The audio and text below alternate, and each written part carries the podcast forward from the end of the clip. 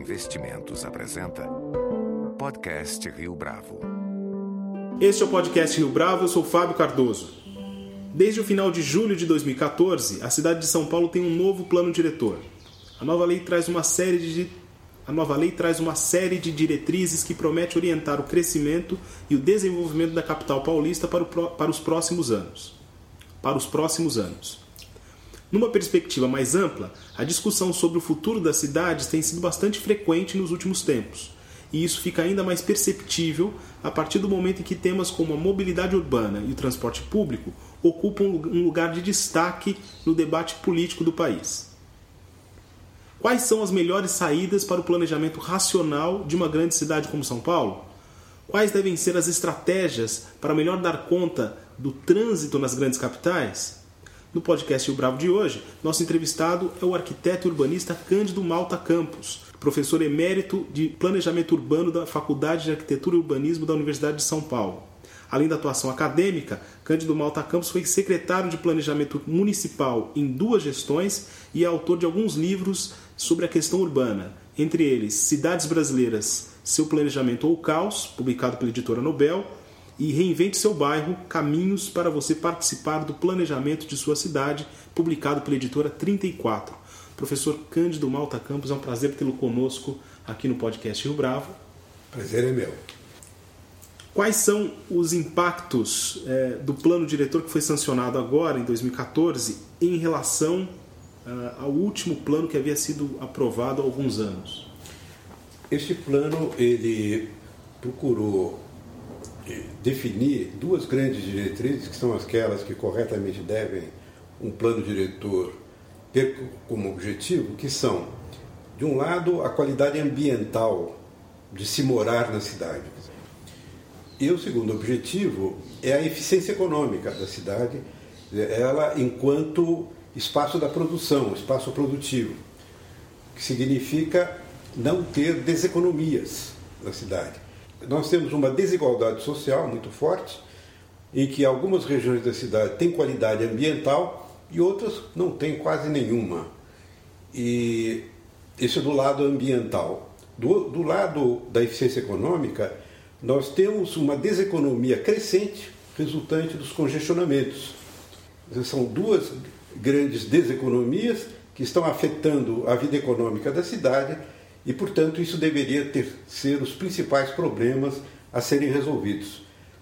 O plano diretor endereça para instrumentos para atender, resolver esses problemas. Quanto à qualidade ambiental, parte de um princípio, que em princípio está certo, que é a de uma cidade compacta para evitar que, eles, que ela se estenda pela, pela zona rural periférica. Isso está sendo cumprido está até certo ponto e a certo ponto é um desastre. O que está sendo cumprido é na linha de querer que haja um adensamento no entorno dos eixos de transporte coletivo, que em princípio é correto, porque justamente são, é onde a cidade apresenta mais capacidade de suporte do sistema de transporte. No entanto, o que nós percebemos é que esses sistemas que estão funcionando estão com a sua capacidade esgotada. De modo que adensar aonde a capacidade está esgotada é um total contrassenso, é um absurdo, é uma irresponsabilidade. E como então é, consertar, corrigir esse defeito básico do plano diretor aprovado? Fazendo um cálculo da capacidade de suporte por softwares que estão disponíveis na, nos departamentos de transporte das melhores escolas de engenharia do país, como por exemplo a Escola Politécnica da USP, né? E tem lá um software chamado Tranos, que tem uso internacional, e é esse software que deve ser utilizado. E eu fui até contratado na gestão Serra para que esse cálculo fosse feito pela primeira vez no país. Esse cálculo foi feito, só que ele não é adotado. Então, por que não é adotado? Os interesses da especulação imobiliária. Eles querem adensar sem limite. E isso degrada os bairros. E se degrada os bairros, degrada a cidade e torna ela antieconômica. Então, aqueles dois grandes objetivos que eu mencionei, qualidade ambiental e uma cidade econômica, uma cidade que é competitiva, vamos dizer assim, se perdem.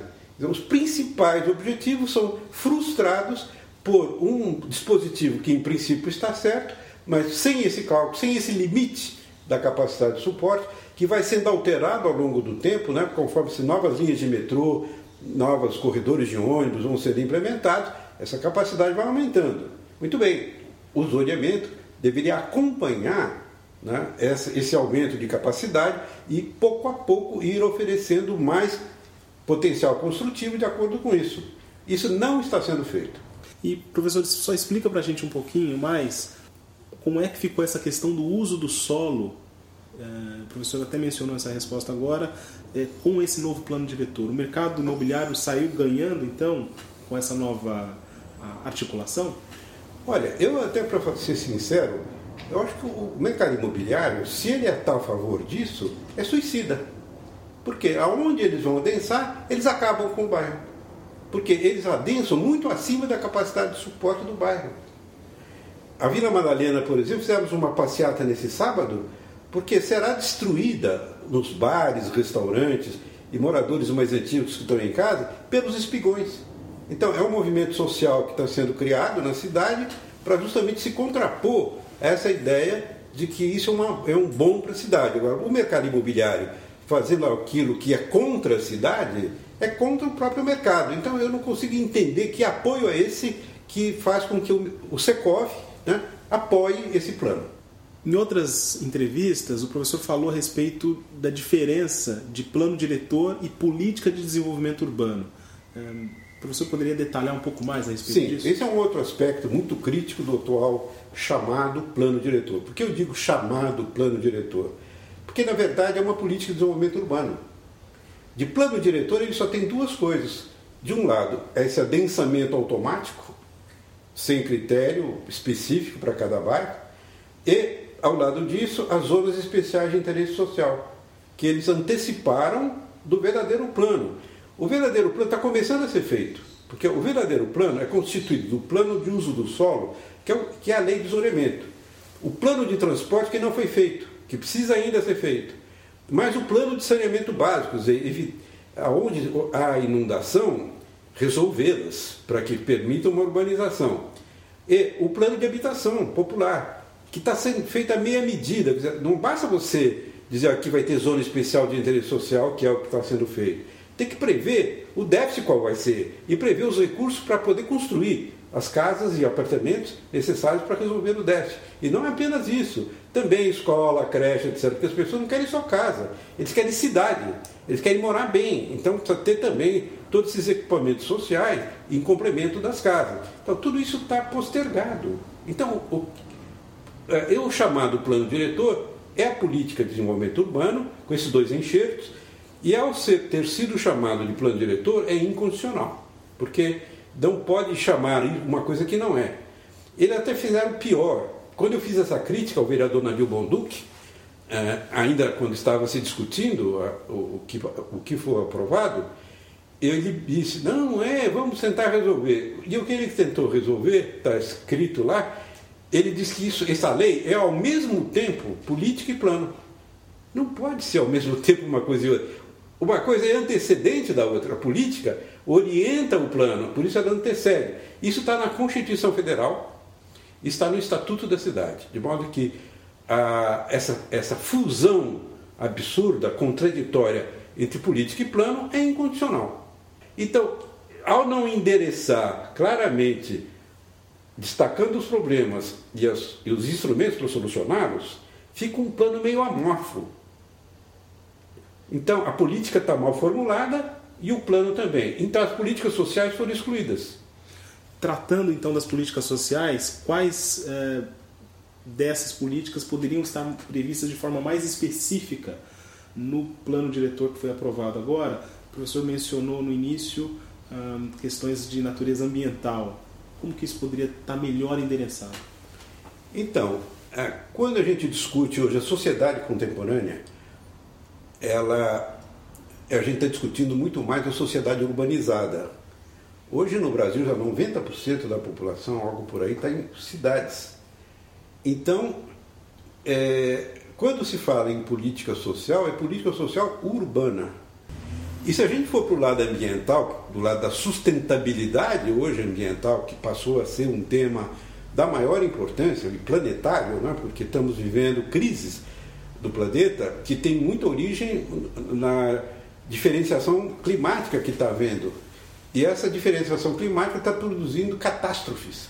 Agora estamos vivendo uma, nós estamos vivendo a seca prolongada. É resultado disso. Então, despertar essa consciência através da educação para os problemas ambientais e as soluções que se apresentem é fundamental para uma cidade.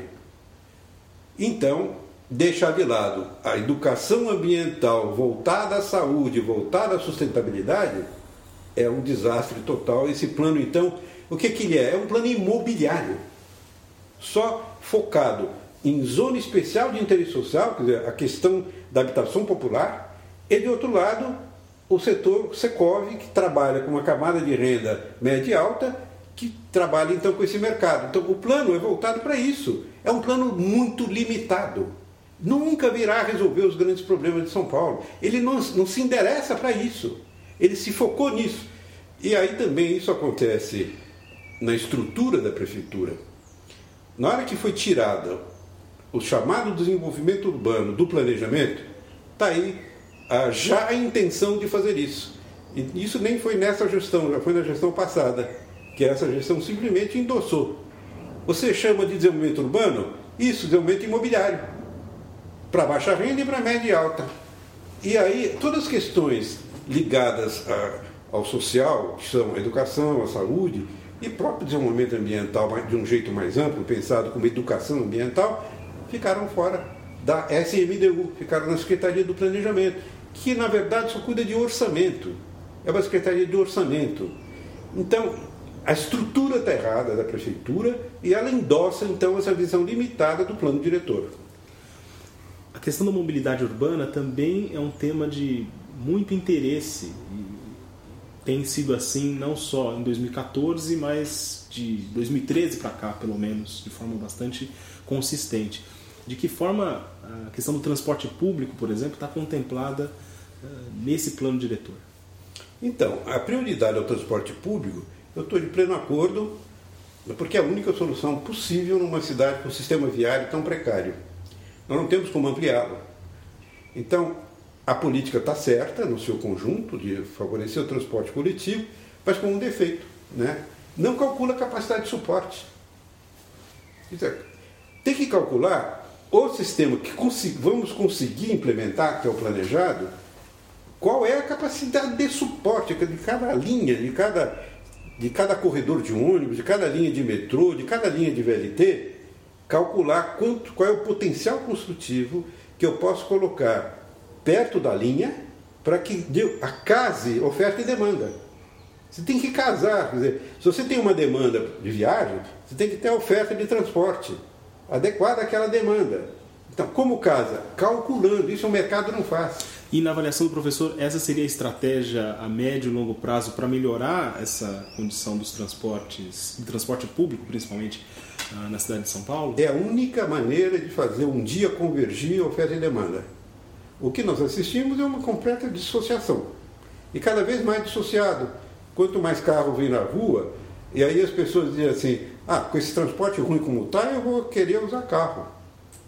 Então, então, você não quebra essa lógica, a não ser criando uma convergência de oferta, entre oferta e demanda. Quando você deixar a coisa disparatada, nunca vão as pessoas querer deixar o carro em casa. Aí eu defendo até o pedágio urbano, né? mas fica sendo uma coisa é, opressora você exigir pelo pedágio que deixe o carro em casa calcando no bolso dele sem oferecer alternativa. alternativa. Então, aí todos que dizem para mim, não, eu sou até favorável ao pedágio, mas tem que ter o transporte coletivo. Então, temos que pouco a pouco convergir. Mas do jeito que a prefeitura propôs, a divergência que vai acontecer e não a convergência. Falando em divergência, um outro tema bastante polêmico ah, que envolve a mobilidade urbana tem a ver com as ciclofaixas. Qual é a avaliação do professor a respeito das ciclofaixas e como a bicicleta ela está inserida aí nessa cidade que tem tanto A nossa trânsito. cidade é gigantesca. Então quem mora na Zona Leste e trabalha na Zona Sul não vai conseguir vir de bicicleta de jeito nenhum. São 30 quilômetros, 40 quilômetros. Então, e tem gente que tem um emprego num lugar e mora no outro. E isso de, decorre também da casa própria.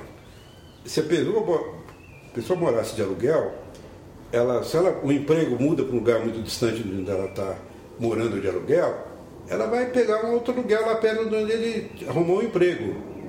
Agora, se ele tem a casa fixada, porque é própria, ele vai ter que ir atrás do emprego onde ele conseguir. E pouca gente consegue dizer eu vou conseguir, vou ficar só, é, trabalhando perto de casa. Essa opção é para muito poucos. Então, essa ilusão está sendo vendida. Agora a cidade, vai, as pessoas vão morar perto do, de onde. vão trabalhar perto de onde moram. É uma minoria. Eu faço um cálculo até para a Zona Leste, para ter um, um cálculo para mostrar como é que isso deveria ser levado eh, realmente no, por um cálculo matemático, na ponta, na ponta do lápis, né, como se diz. Eh, na Zona Leste moram 4 milhões de habitantes. A grande maioria dos que não têm emprego local, que é mais ou menos a metade dos empregos, quer dizer, é, eu vou dizer qual é o total da força de trabalho. A força de trabalho é 40%, um pouquinho, 42%, vamos dizer 40% do total de uma população, o que dá 1 milhão e 600 empregos é, que são necessários na Zona Leste. A metade desses empregos é emprego local. A padaria, a farmácia, tudo que tem que ter perto de casa e tem, né? Então, sobra 800 mil empregos que não são locais. E aonde é que eles estão? Hoje estão no Tatuapé, no centro histórico, no centro expandido. Eles têm que vir de lá para cá, todo dia. Então, vou dizer, são 800 mil. Aí, eu sou favorável a criar uma zona de emprego lá, na Jacopêssego. É uma, uma ideia que eu mesmo, como secretário, já tentei implementar desde a gestão do Setubo. Nós fizemos lá uma zona industrial. Ela não pegou porque faltava ligação com a BC com Guarulhos, que agora ficou pronto, e a Jacopêssego. Então, não pegou aquilo porque faltava a ligação, agora tem a ligação, agora então está pegando. Então lá uma possibilidade de colocar emprego. Mas quanto? É da ordem de 100 mil. E são 800 mil que são demandados. Então vai amenizar o problema, vai dar uma boa amenizada, mas não vai resolver. Vai continuar tendo gente morando lá e vindo para o centro. Então, não pode vender panaceia. Panaceia, assim, se finge que aquilo é a solução final. Não é, é uma contribuição pequena para um grande problema que vai continuar existindo, especialmente pela fixação da casa própria. Agora, a bicicleta é, vai sempre funcionar para quem está perto de um emprego, né? e isso vai acontecer, por exemplo, os empregos locais, padaria, farmácia, etc. Quem mora numa região que tem o seu emprego por ali, vai poder ir de bicicleta, e vai. E, ou a pé até, vai ir a pé. Um terço, a pesquisa OD, que não levantou a bicicleta, especialmente a pesquisa de origem e destino, que é o dado básico de qualquer planejamento de transporte de São Paulo, que já vem sendo feita desde 1957, todo, a cada 10 anos temos essa pesquisa feita, então é uma pesquisa muito séria, muito bem feita. Ela diz que um terço da população vai a pé e eu diria, e também de bicicleta, uma parte deles vão de bicicleta. Então, é bastante gente, mas é, é, é onde eles conseguem e numa distância que é razoável para ir a pé ou de bicicleta. Então, é uma contribuição boa, mas tem o aspecto maior, não é tanto então de atender a demanda no seu conjunto. Eu, atend, eu diria que deve atender talvez bicicleta uns 5%, 10% do total das viagens que se praticam em São Paulo. É civilizatório. Aquela delicadeza que o, que o, o indivíduo na bicicleta é, traz para a paisagem da rua é uma delicadeza, aquela fragilidade dele estar andando ali é, sujeito a ser atropelado a qualquer momento, é uma civilizatória, especialmente para aquele motorista truculento. Nós temos motoristas truculentos que entendem até que os seus carrões eles podem se impor ao trânsito e todos que estão ali em volta dele têm que ceder espaço. E quando eles veem o, o, o ciclista, eles vão por cima. É tal a incivilidade desses motoristas. Então, a bicicleta traz uma, uma contraposição. Assim, gente, você vai continuar sendo truculento, matando as pessoas? Atropelando porque estão na bicicleta? Então, ele é civilizatório nesse sentido, é educativo. Agora, a ciclofaixa ajudou a estimular os que antes não andavam de bicicleta por conta da, da insegurança de andar. Então, aonde a ciclofaixa existe, e são em poucos trajetos, dos inúmeros trajetos que a pessoa tem que circular quando está na sua casa e tem que chegar no emprego, uma, a, talvez a maior parte do, do seu trajeto não vai ser na ciclofaixa. A ciclofaixa talvez seja o trajeto principal na avenida que ele tem que pegar, mas normalmente ele vai ter que andar na rua, disputando com os carros, e também até na calçada, até podendo atropelar um pedestre. Então, é bom a ciclofaixa. E o fato de tá a prefeitura estar tá pintando no chão é bom porque é barato. Então, se houver alguma necessidade de mudança, não temos um, uma perda de dinheiro público jogada fora porque foi abandonado. Não, foi uma experiência que não pode não ter dado certo numa determinada rua e a prefeitura pode rever. Como é que a sociedade civil ela pode se empoderar uh, e para alterar os rumos e os destinos de algumas políticas que estão sendo realizadas, como essa do plano diretor? Então, eu sempre defendi o plano de bairro, até escrevi dois livros né, que foram mencionados, o Cidade Brasileira, Seu Controle e o Caos, e o Reinvente Seu Bairro, né, o título já está dizendo o que, que eu pretendo com esse livro, que é auxiliar as pessoas a repensarem o seu bairro. Então, eu acho que se cada um se conscientizar que tem que tomar conta da cidade para poder, para o seu próprio benefício, no sentido do planejamento dela, e que o bairro é a primeira instância, porque é onde você vive, é espaço que você conhece muito bem, conhece muitos vizinhos, né?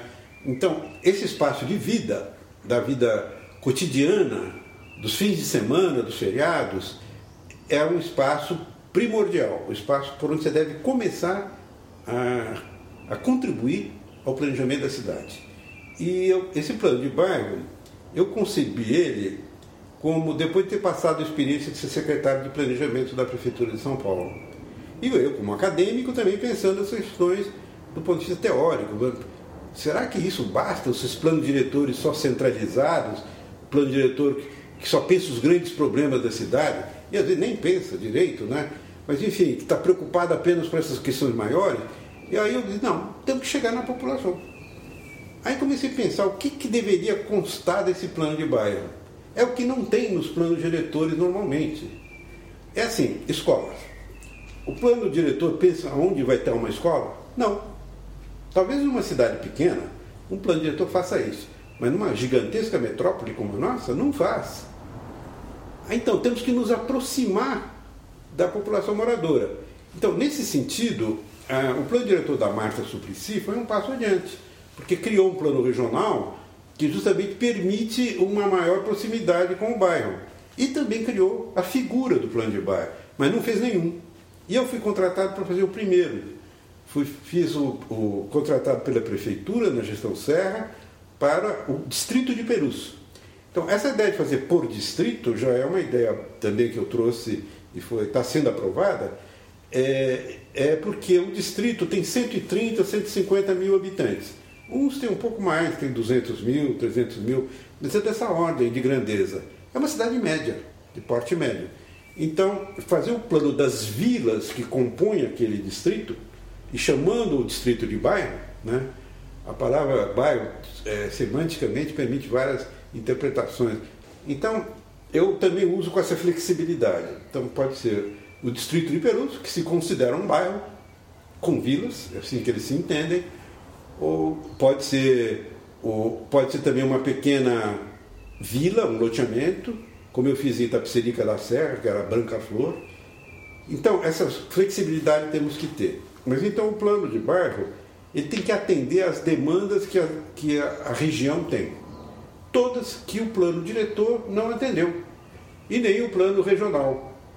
Então, normalmente são a definição de, de projetos específicos para canalização de um córrego, por exemplo, que escapou na escala mais maior, ou ah, uma área de enchente também, resolver uma pequena área de enchente, ou é, uma pequena ligação viária que escapou do conjunto. Né?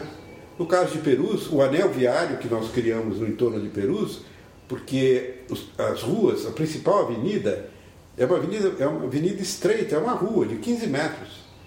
E então, ela não, para poder funcionar bem, pusemos o trinário.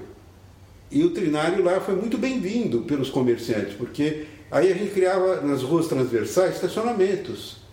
Então, embora a rua central fosse para o transporte coletivo e tirava o estacionamento e o carro com possível cliente deixava de passar em frente da loja, mas na verdade, nas ruas transversais, os, os, os estacionamentos que nós previmos substituíam essa vantagem de passar em frente, só que passava congestionado. Aquele ruído, aquele trânsito muito caótico. Então o ambiente urbano era desagradável para as pessoas. E com o trinário não. O ambiente da rua central do transporte coletivo fica muito agradável, porque só tem ônibus passando, carro de polícia, ambulância, só esse tipo de transporte. O tráfego mais de automóveis nas ruas transversais e a gente alargou a calçada. Então você vê, cria-se um ambiente urbano muito adequado para os comerciantes e eles ficaram muito contentes. Então, estou mostrando exemplos do que o plano de bairro pode fazer. E de alguma forma esse plano diretor é, que foi aprovado esse ano ele contempla isso? Tem artigos específicos que tratam dessa questão, 347 ou 351? Então, ah, uma, um um elemento importante do plano de bairro são ilhas de tranquilidade. As pessoas querem morar em rua tranquila. Para você conseguir dar tranquilidade a uma rua, você precisa controlar o tráfego de veículos. Senão você não controla. Que eu estava mencionando até no caso de uma rua central lá de Perus. Mas ah, no bairro de moradia, você tem que ter ruas que interligam bairros.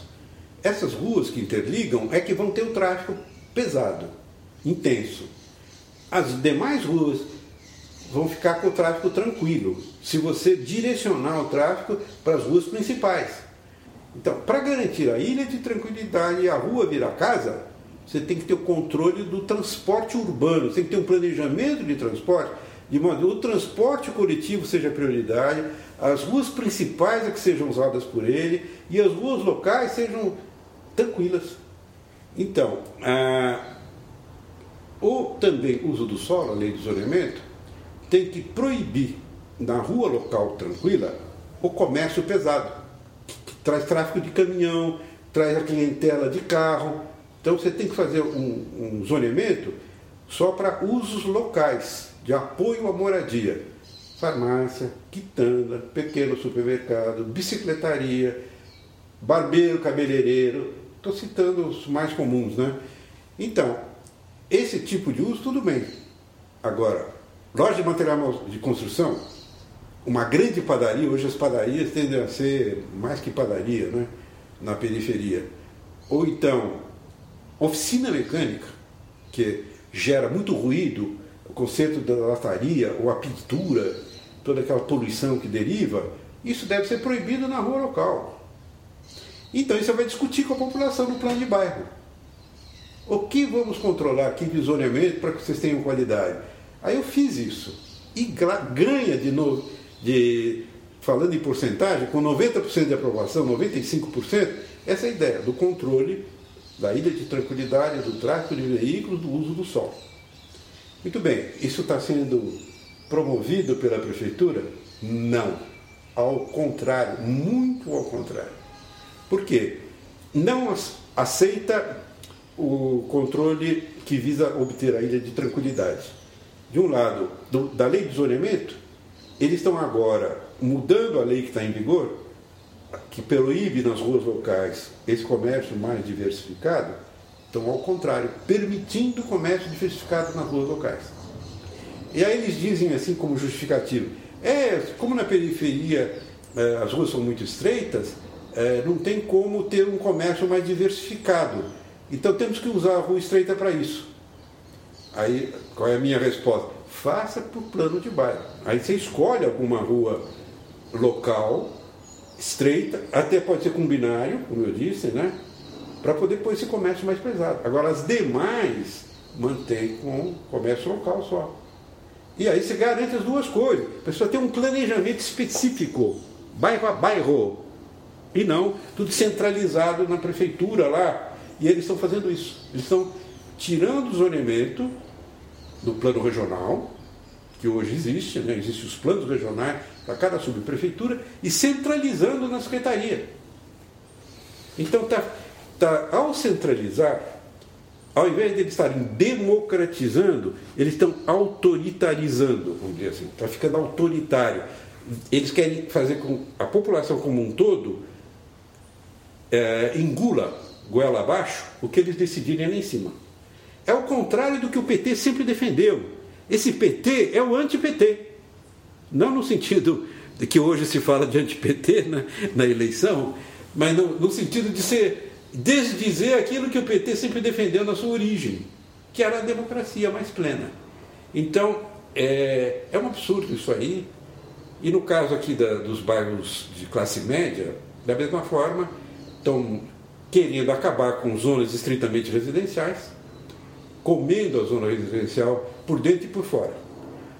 Vamos dizer, facilitando a especulação imobiliária, ao permitir essa penetração, aí os moradores vão ficando chateados, o bairro já não tem a mesma qualidade que tinha, porque mais carros vão se estacionar aqui dentro, mais pessoas passando em frente que você não sabe quem são, e aí a insegurança aumenta, e isso então significa a perda de, eh, de zonas estritamente residenciais como essa aqui, que é um patrimônio ambiental, porque são bairros jardins, seguem uma orientação inglesa né, dos Garden Cities, que foi criada no começo do século XX na Inglaterra. Foi, foi a companhia City justamente que introduziu isso no Brasil, com um grande urbanista inglês, que até hoje faz parte da história do urbanismo internacional, que é o Barry Parker, né? ele, no Jardim América, ele criou o primeiro bairro Jardim do Brasil, né? depois outros foram criados pela própria companhia City, outros imitaram esse tipo de bairro. É uma qualidade ambiental a ser imitada e não a ser suprimida. Isto aqui é uma qualidade ambiental a ser levado para os bairros de menor renda. E o plano de bairro justamente é um dos instrumentos para isso. Mas nós precisamos é justamente fazer isso. Não é acabar com as ilhas do, dos bairros de maior renda, e sim levar as ilhas a todos os níveis de renda. Professor Cândido Malta Campos, foi um prazer tê-lo conosco no podcast Rio Bravo. Eu que agradeço a possibilidade de poder me estender em todos esses assuntos, né? E com a garantia que isso vai ser posto a público. Com edição e produção visual de Leonardo Testa, este foi mais um podcast Rio Bravo. Você pode comentar essa entrevista no SoundCloud, no iTunes ou no Facebook da Rio Bravo.